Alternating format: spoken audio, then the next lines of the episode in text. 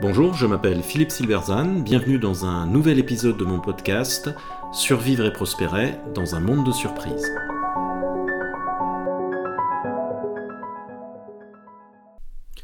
Et si la ressource la plus importante était la créativité humaine?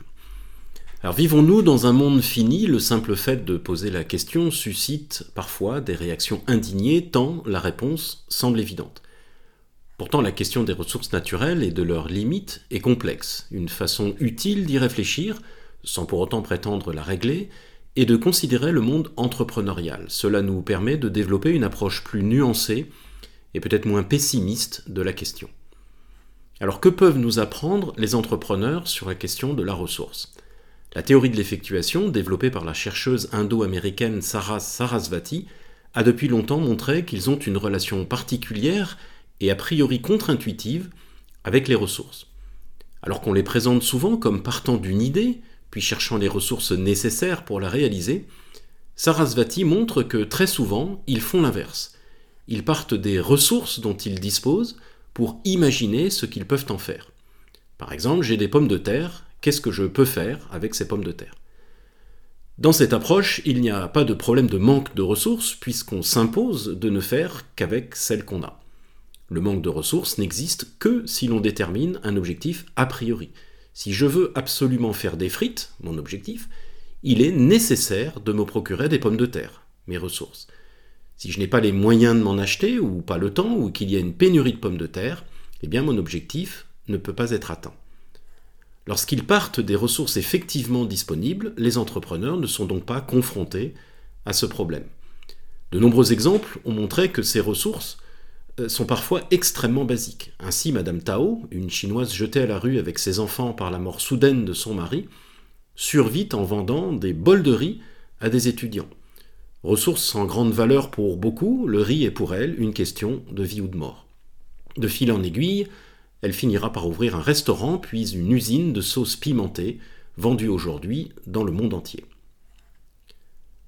Toutefois, faire avec ce qu'on a sous la main n'est pas si simple que ça. Cela suppose que l'on ait une idée de ce qu'on a sous la main, ce qui est loin d'être évident. Je peux disposer de certaines ressources sans en avoir conscience. Par exemple, mon voisin est un très bon bricoleur et il pourrait facilement m'aider à aménager mon food truck.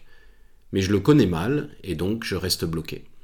Inversement, je peux penser que je dispose d'une ressource alors que ce n'est pas le cas. Passionné de cuisine, je crois que je fais très bien les pizzas. Mes amis n'en sont pas convaincus et me le font savoir. Notons que cela n'empêche pas de réussir. Refusant de croire mes amis, j'ouvre quand même la pizzeria. Mes pizzas ne sont pas géniales, mais comme c'est la seule pizzeria de la région, eh bien mon affaire démarre quand même. Ce qui compte, c'est donc ce que l'entrepreneur croit des ressources qu'il a sous la main l'idée qu'on s'en fait, pas les ressources elles-mêmes. Ce point est capital et c'est pour cela que lorsqu'elle observe que l'entrepreneur démarre avec ses ressources disponibles, Sarasvati précise que celles-ci sont de trois ordres. Qui je suis, ce que je sais et qui je connais. Ces trois types se ramènent en fait à un seul. Ma croyance sur qui je suis, ma croyance sur ce que je connais et ma croyance sur qui je connais. Je crois que je suis habile, je crois que je sais bien faire les pizzas, je crois que mon voisin va m'aider, etc. Ce qui compte, c'est donc la façon dont l'entrepreneur, en quelque sorte, voit une ressource, car c'est ce regard qui va lui donner de la valeur. Trouver une utilité à une ressource, c'est ce que les chercheurs appellent la conceptualiser. En ce sens, une ressource n'a pas de valeur ou d'intérêt en elle-même. Alors au sens économique du terme, bien sûr, une ressource peut avoir une valeur esthétique ou sentimentale totalement non économique, mais ce n'est pas le sujet ici.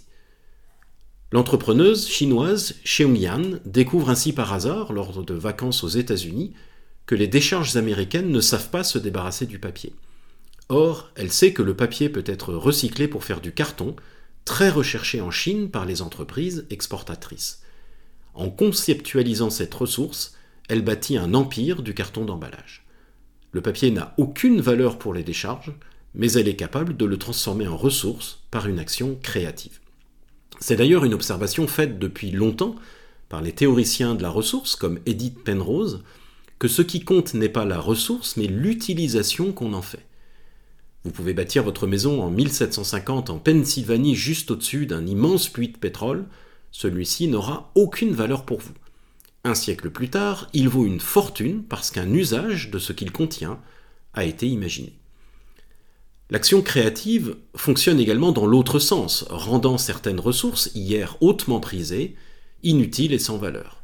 C'est le cas des blocs de glace qui ont fait l'objet d'un commerce très important au XIXe siècle pour la réfrigération, jusqu'à ce que les développements des réfrigérateurs mécaniques dans les années 20 leur fassent perdre toute valeur.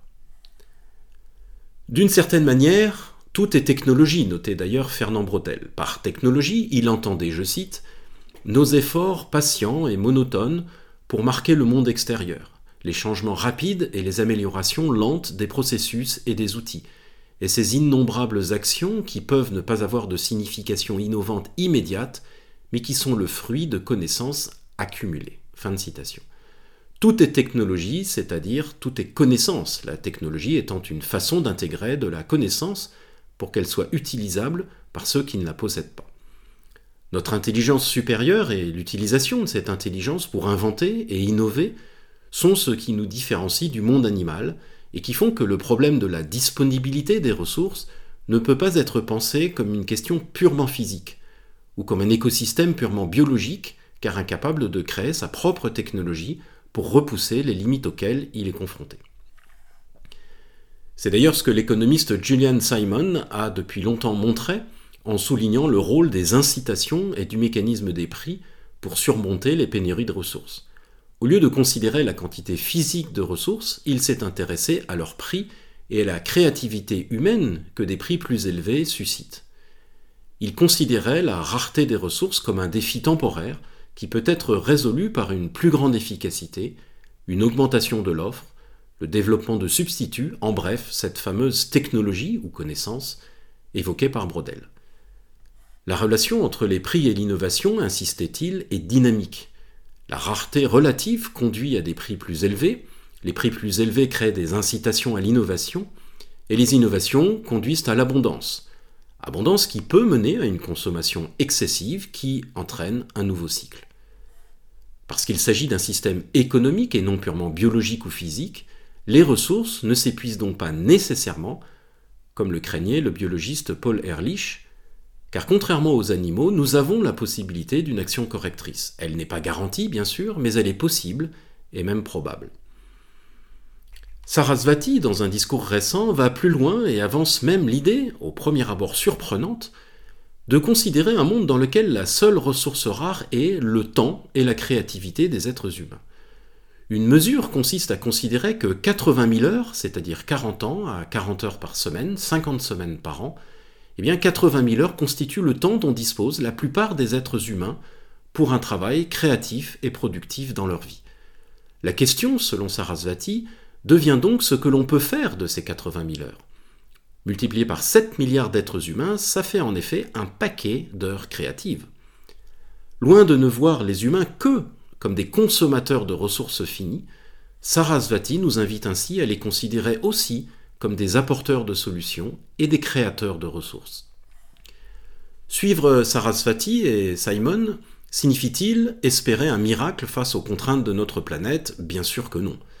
Il s'agit simplement de penser que la créativité humaine qui se manifeste au quotidien et qui depuis des milliers d'années a résolu la plupart des problèmes de rareté auxquels nous avons été confrontés, pourra continuer à faire de même.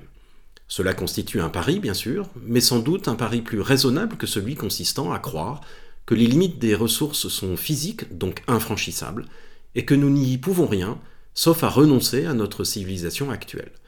Sans nier les défis auxquels notre planète est confrontée, on peut s'inspirer des entrepreneurs, ne pas céder à la peur et refuser un futur présenté comme inéluctable. En substance, il s'agit de faire une sorte de pari de Pascal sur la capacité créative humaine, c'est-à-dire que nous avons plus à perdre en étant pessimistes qu'en étant optimistes. Merci de votre attention, vous pouvez retrouver cette chronique et bien d'autres sur mon blog www.philippe-silberzan.com. À bientôt.